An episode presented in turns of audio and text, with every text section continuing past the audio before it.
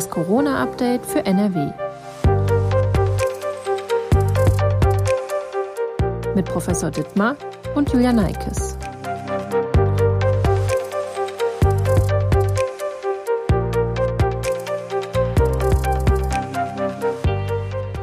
Hallo und herzlich willkommen zu einer weiteren Folge von Das Corona-Update für NRW. Heute ist Donnerstag, der 10. März. Mein Name ist Julia Neikes und ich arbeite in der Videoabteilung der Funke Mediengruppe in Essen. Wir wollen in dieser Folge über diese drei Themen sprechen. Erstens die steigenden Infektionszahlen und allgemein die Corona-Lage bei uns in NRW und Deutschland. Zweitens, wie geht es ab dem 20. März weiter, wenn alle einschneidenden Maßnahmen wegfallen sollen? Das dritte Thema, was genau verrät uns der CT-Wert? Und ich freue mich, dass Professor Ulf Dittmar, Leiter der Virologie am Uniklinikum, sich wieder Zeit nimmt und uns aktuelle Fragen rund um das Thema Corona beantwortet. Hallo, Herr Professor Dittmar. Ja, guten Morgen, Frau Neikes. In unserer letzten Podcast-Folge haben wir darüber gesprochen, dass die Infektionszahlen weiter sinken, sowohl deutschlandweit als auch bei uns hier in NRW. Seit ein paar Tagen steigen sie allerdings wieder an. In NRW stellt sich das dann so dar, für den 10. März meldet das Robert Koch Institut eine 7-Tage-Inzidenz von 1346. Zum Vergleich, letzte Woche Mittwoch lag dieser Wert bei 981. Sehen wir hier bei den Neuinfektionszahlen vorübergehende Schwankungen oder einen erneuten Aufwärtstrend?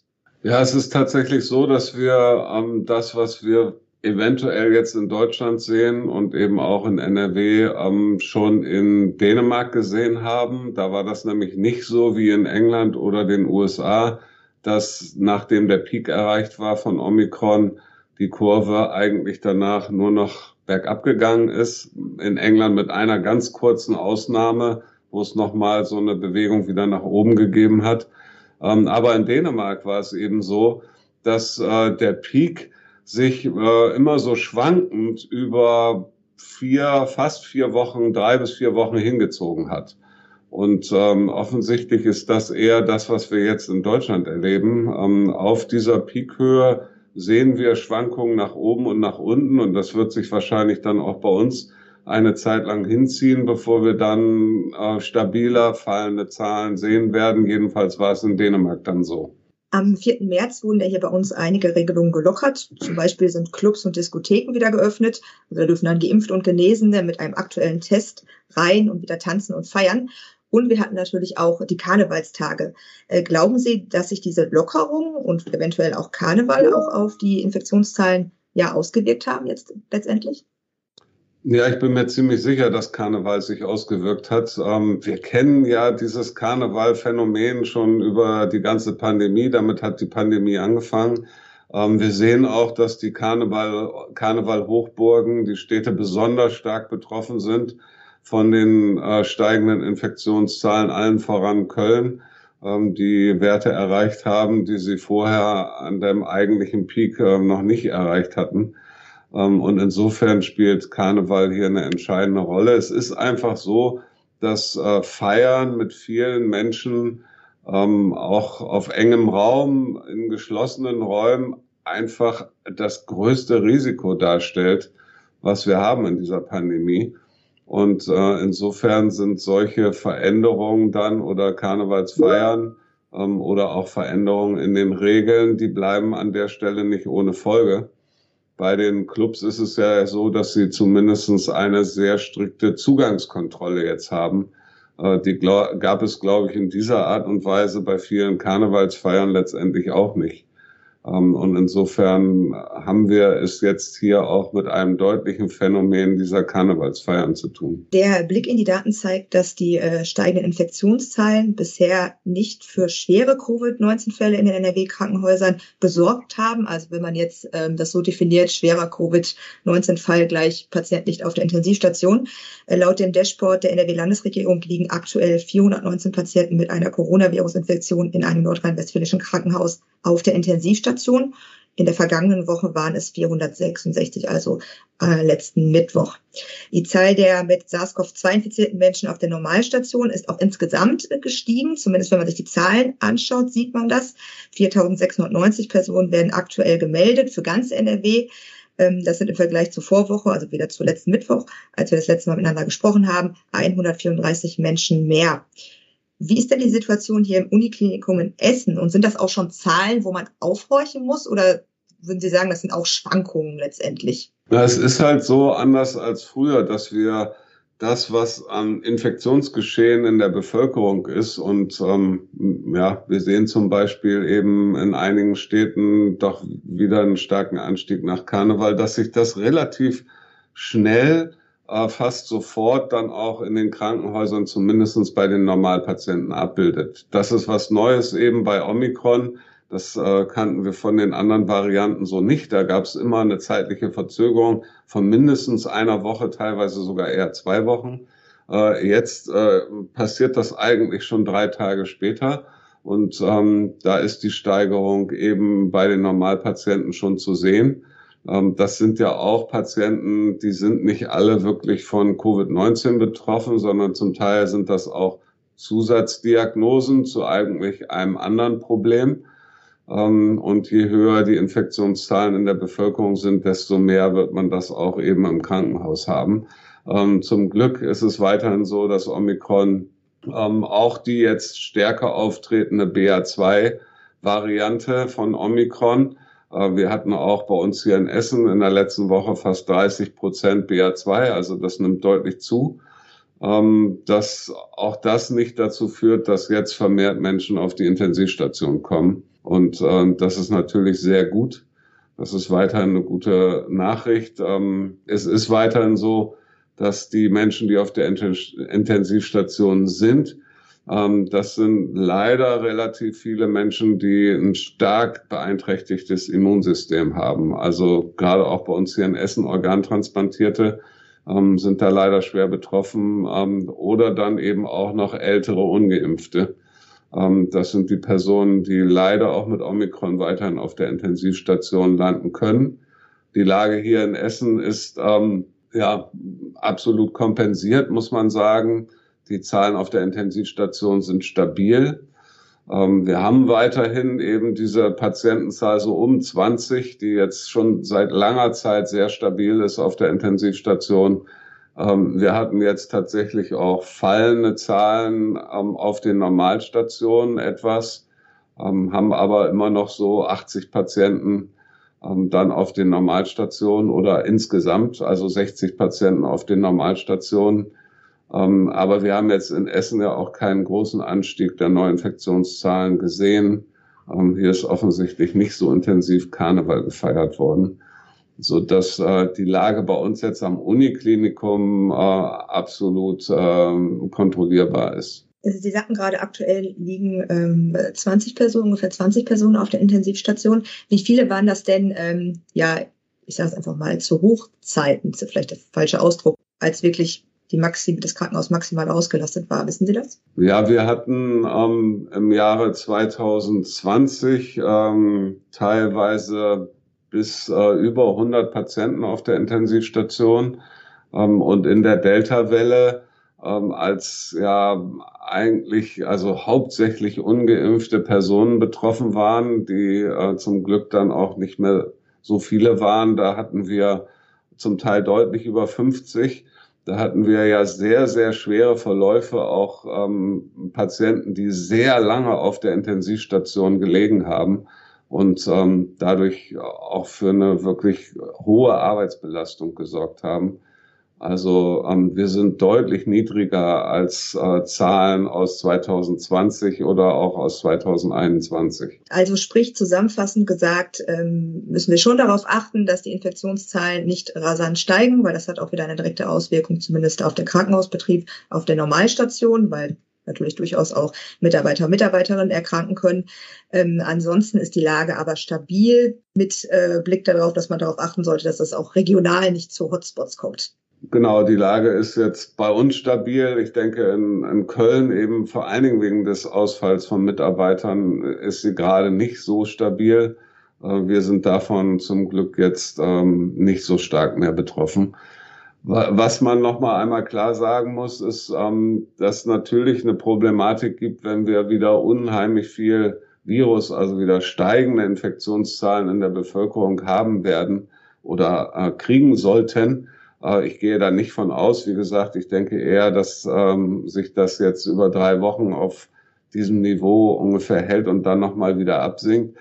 Aber problematisch ist das eben für diese äh, Menschen, die sowieso schon sehr erkrankt sind nach Organtransplantationen, ein beeinträchtigtes Immunsystem haben. Leider sehen wir immer wieder solche Menschen, die dann schwer erkranken.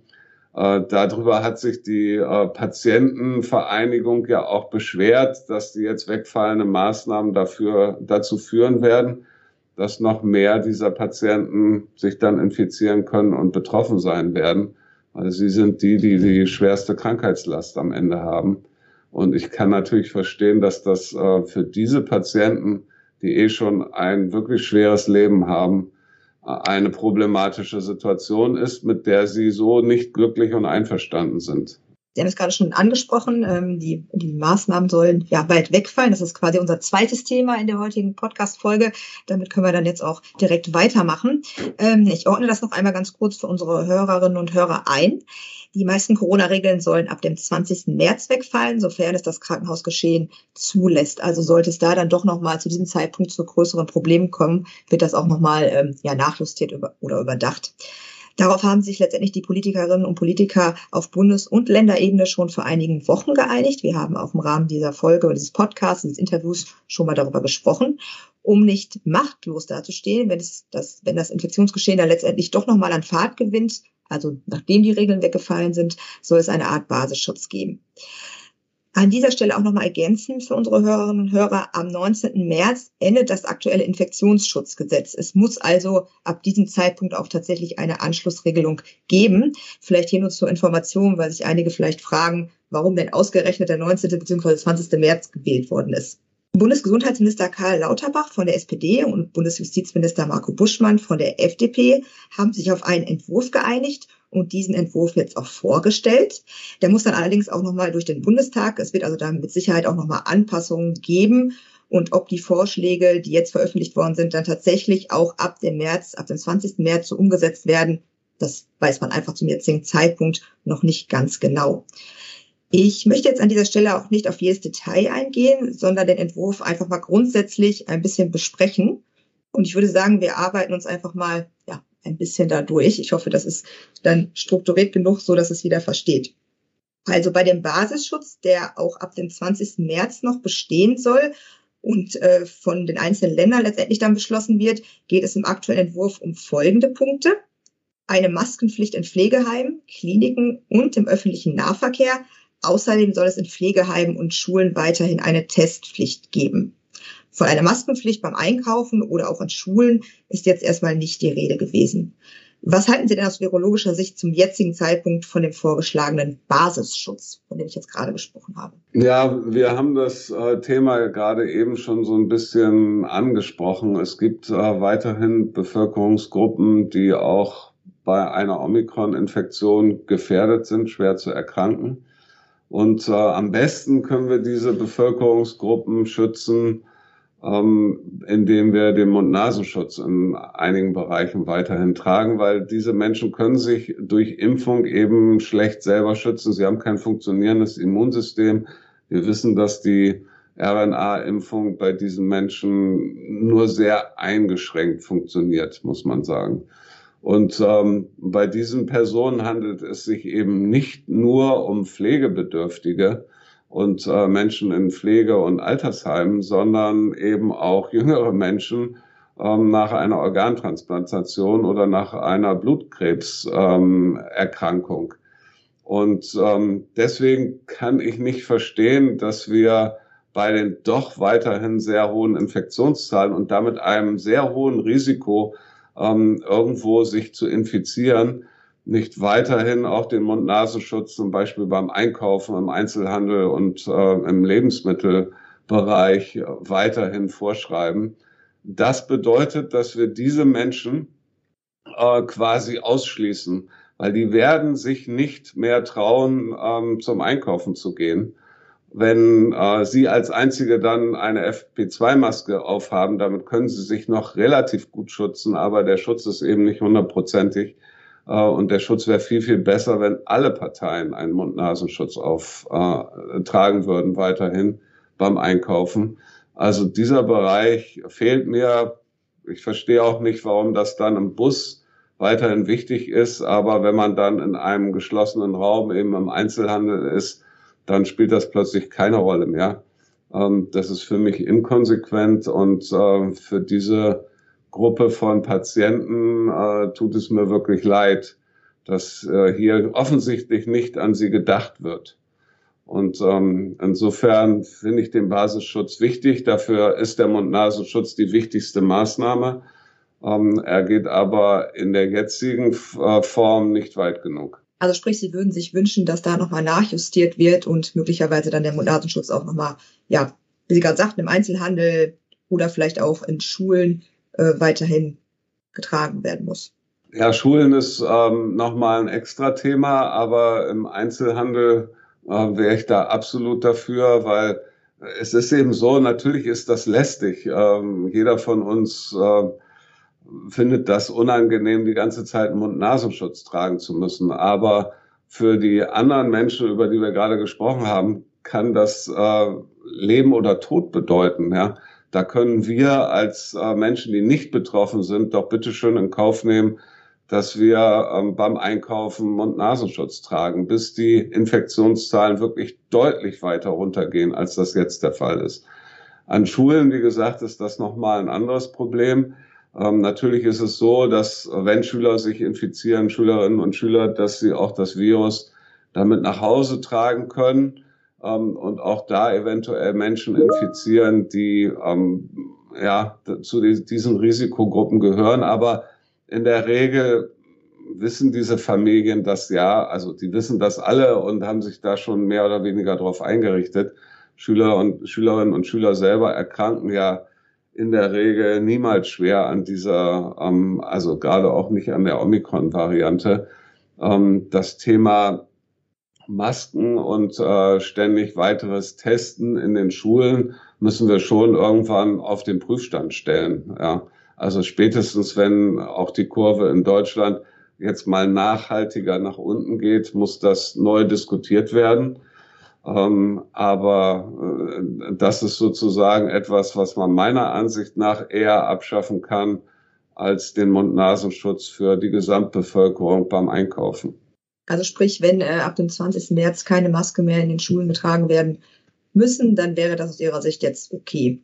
Habe ich richtig verstanden? Ja, wie gesagt, ich würde diese Maßnahme eigentlich äh, gerne einleiten, wenn wir klar sehen, dass auch die Infektionszahlen in Deutschland nicht auf dem Peak verharren, wie es im Moment der Fall ist, und so ein bisschen hoch und runter gehen auf dem höchsten Wert der Omikron-Welle, sondern wirklich auch, wie das in anderen Ländern geschehen ist, dann mal deutlich runtergehen. Ähm, ich denke, dann kann man auch in den Schulen nachjustieren. Und ich weiß nicht genau, ob das jetzt exakt der 20. März ist oder nicht. Ähm, wir orientieren uns hier jetzt an einem Datum, was irgendwie so ja durch politische ähm, vorherige Entscheidung vorgegeben ist. Ähm, tatsächlich wird die Pandemie selber oder das Virus sich wenig um dieses genaue Datum 20. März kümmern. Wir schauen noch mal einmal weiter auf den Entwurf. Ähm, dort ist es aktuell so geregelt, also in diesem Vorschlag, dass die einzelnen Länder die Möglichkeit haben sollen, lokal auch schärfere Maßnahmen zu verordnen, wenn sich die Lage zuspitzt. Also da geht es dann so um allgemeine Regelungen oder um Regelungen, die wir auch jetzt schon kennen. Dann können zum Beispiel bestimmten Städten könnte da wieder die 2G oder die 3G-Regelung greifen oder es könnten Abstandsgebote eingeführt werden oder vielleicht auch wieder eine Testpflicht in einigen Bereichen. Ähm, sind denn solche Hotspot-Regelungen aus virologischer Sicht sinnvoll? Ich weiß, wir haben auch in der Vergangenheit, also vor, vor vielen Monaten auch immer schon mal über solche Regelungen gesprochen. Das ist ja vielleicht auch durchaus ähm, schwierig, das klar abzugrenzen, weil genau so wie das Virus kein Datum kennt, kennt es ja auch keine Grenzen. Also sind diese Hotspot-Regelungen sinnvoll? Ja, auf der einen Seite sind sie aus virologischer Sicht sinnvoll, weil ähm, Infektionsgeschehen durchaus sehr lokal sein können und ähm, mit, mit bestimmten ja, ähm, Aktivitäten in einer Region zusammenhängen können, auch mit verschiedenen Varianten möglicherweise. Und dann kann es zu sehr unterschiedlichen äh, lokalen Situationen kommen und es macht eigentlich keinen Sinn äh, mehr, dass dann eine Stadt in Schleswig-Holstein, die vielleicht gar nicht betroffen ist, die gleichen Regeln hat wie eine Stadt in Bayern zum Beispiel, wo jetzt äh, sehr hohe Infektionszahlen sind. Insofern macht diese Hotspot-Regelung Sinn, auch wenn wir uns natürlich alle darüber im Klaren sind, ähm, dass bei so einer Hotspot-Regelung man ja irgendwo eine Grenze einziehen muss, wo äh, ist, die, wo ist der Hotspot und wo ist er nicht mehr. Ähm, das kann dann bedeuten, dass eine Straße links betroffen ist und auf der rechten Seite ist sie nicht von der Hotspot-Regelung betroffen. Das finden viele Menschen natürlich dann irgendwie merkwürdig, zu Recht. Ähm, aber ich glaube, um diese Problematik kommen wir am Ende mit diesen Hotspot-Regeln, die aus infektiologischer Sicht sinnvoll sind, nicht drumherum. Es wird da immer komische Abgrenzungen geben, die man im Einzelnen nicht versteht. Ja. Wenn man dann in der Kneipe auf der einen Straßenseite etwas nicht mehr darf, was man auf der anderen Straßenseite darf. Das macht natürlich inhaltlich keinen Sinn, aber wir werden da keine andere Regel finden. Aber dass es nochmal eine Nachjustierung gibt bei ähm, so starken äh, Ausbruchsgeschehen, äh, lokal, das äh, ist schon durchaus sinnvoll und äh, sollte jetzt bundesweite Maßnahmen dann auch tatsächlich äh, ersetzen. Äh, damit solche ähm, Hotspot-Regelungen eingeführt werden dürfen, muss tatsächlich eine akute Gefahrenlage vorliegen, so heißt es in dem äh, vorgestellten Gesetzesentwurf. Da werden dann zwei Kriterien genannt. Einmal, es äh, muss eine deutlich gefährlichere Virusvariante im Umlauf sein oder eine Überlastung der Krankenhauskapazitäten in der jeweiligen Region drohen. Ähm, halten Sie diese Kriterien für ausreichend oder bietet dieses Vorgehen letztendlich auch zu viel Interpretationsspielraum? Ja, es bietet gewissen Interpretationsspielraum, aber am Ende orientiert es sich ja vor allen Dingen an dem, was wichtig ist, nämlich ähm, was im Krankenhaus passiert. Da reicht aber meiner Ansicht nach dann nicht einfach die Hospitalisierungsrate mit Covid-19 ähm, weil wir müssen da verschiedene Aspekte bedenken, die wir ja jetzt äh, bei Omikron neu gelernt haben. Also man muss einmal auch die Lage in der Mitarbeiterschaft im Gesundheitswesen mit in Betracht ziehen. Und ich glaube, da haben wir gar keine gute Datenlage zu. Das äh, wäre mal vernünftig, das aufzubauen. Also wir haben sicherlich lokal für die einzelnen Häuser und so haben wir eine Datenlage, aber insgesamt äh, haben wir, glaube ich, keinen guten Überblick, ähm, weil es ist uns am Ende nicht gedient, wenn wir sagen, okay, da sind jetzt relativ wenig Covid-19 Patienten, aber die Mitarbeiter wie jetzt in Köln sind äh, zu großen Zahlen nicht da und wir können andere Krankheiten nicht mehr vernünftig behandeln, weil die Mitarbeiter fehlen. Auch das ist eine Notlage im Gesundheitssystem, ganz eindeutig. Das muss also mitgedacht werden. Dann müssen wir die Zahl von Covid-19-Patienten monitoren und mitdenken. Und ich finde auch, wir müssen die Zahl an betroffenen äh, Menschen mit äh, eben Vorerkrankungen auch monitoren, also sowas wie Organtransplantierte oder Krebspatienten. Ähm, wenn wir davon wirklich häufige ähm, Aufnahmen in den Krankenhäusern sehen, ohne dass die Gesamtzahl vielleicht so dramatisch aussieht. Aber wenn wir sehen, für diese Bevölkerungsgruppe ähm, besteht jetzt gerade ein wirklich stark erhöhtes Risiko, ähm, dann müsste das eigentlich auch mit, ähm, Entschei also mit einfließen in die Entscheidung, ob jetzt die Hotspot-Regelung greift oder nicht. Weil ich finde, wir sind alle zusammen verpflichtet, ähm, solche Menschen in unserer Gesellschaft, die sich nicht richtig selber schützen können, mitzuschützen. Ja, also Hospitalisierungsrate als ein Faktor, ja, richtig und wichtig, aber das kann nicht das alleine Kriterium sein. Und das Abrücken jetzt von reinen Inzidenzwerten oder Neuinfektionszahlen ist absolut richtig. Ich äh, sagte es vorhin schon, das ist ja erstmal ein Gesetzesentwurf, der muss nochmal durch den Bundestag und es gibt ja auch durchaus von anderer Seite noch Kritik. Also da wird sich äh, möglicherweise auch noch was ändern. Darüber werden wir dann auch im Rahmen dieses Podcasts mit Sicherheit sprechen. Die neuen Regelungen sollen dann letztendlich bis zum 23. September laufen. Danach fallen sie weg. Wenn es die Corona-Lage notwendig macht, wird es dann letztendlich neue Maßnahmen geben. Aber dann wird die Lage nochmal neu bewertet und da würde ich sagen, das ist auch absolut sinnvoll. Kommen wir einmal zu unserem nächsten Thema und zwar das Thema CT-Wert. Ähm, können Sie als erstes vielleicht einmal ganz kurz zusammenfassen, was genau denn der CT-Wert ist und was er aussagt? Ja, beim CT-Wert ist es ja so, dass es ein Wert, der sich auf ähm, den PCR-Nachweis des Virus bezieht. Und beim PCR-Nachweis ähm, findet Folgendes statt. Es wird das genetische Material des Virus, was in einer Probe vorhanden ist, wenn eine Infektion vorliegt, das wird ähm, so oft vermehrt, bis man es letztendlich nachweisen kann. Weil das äh, die geringe Zahl an RNA Molekülen, die normalerweise da in der Nase zum Beispiel einfach zu finden sind, die kann man so nicht nachweisen. Da gibt es kein Nachweisverfahren für.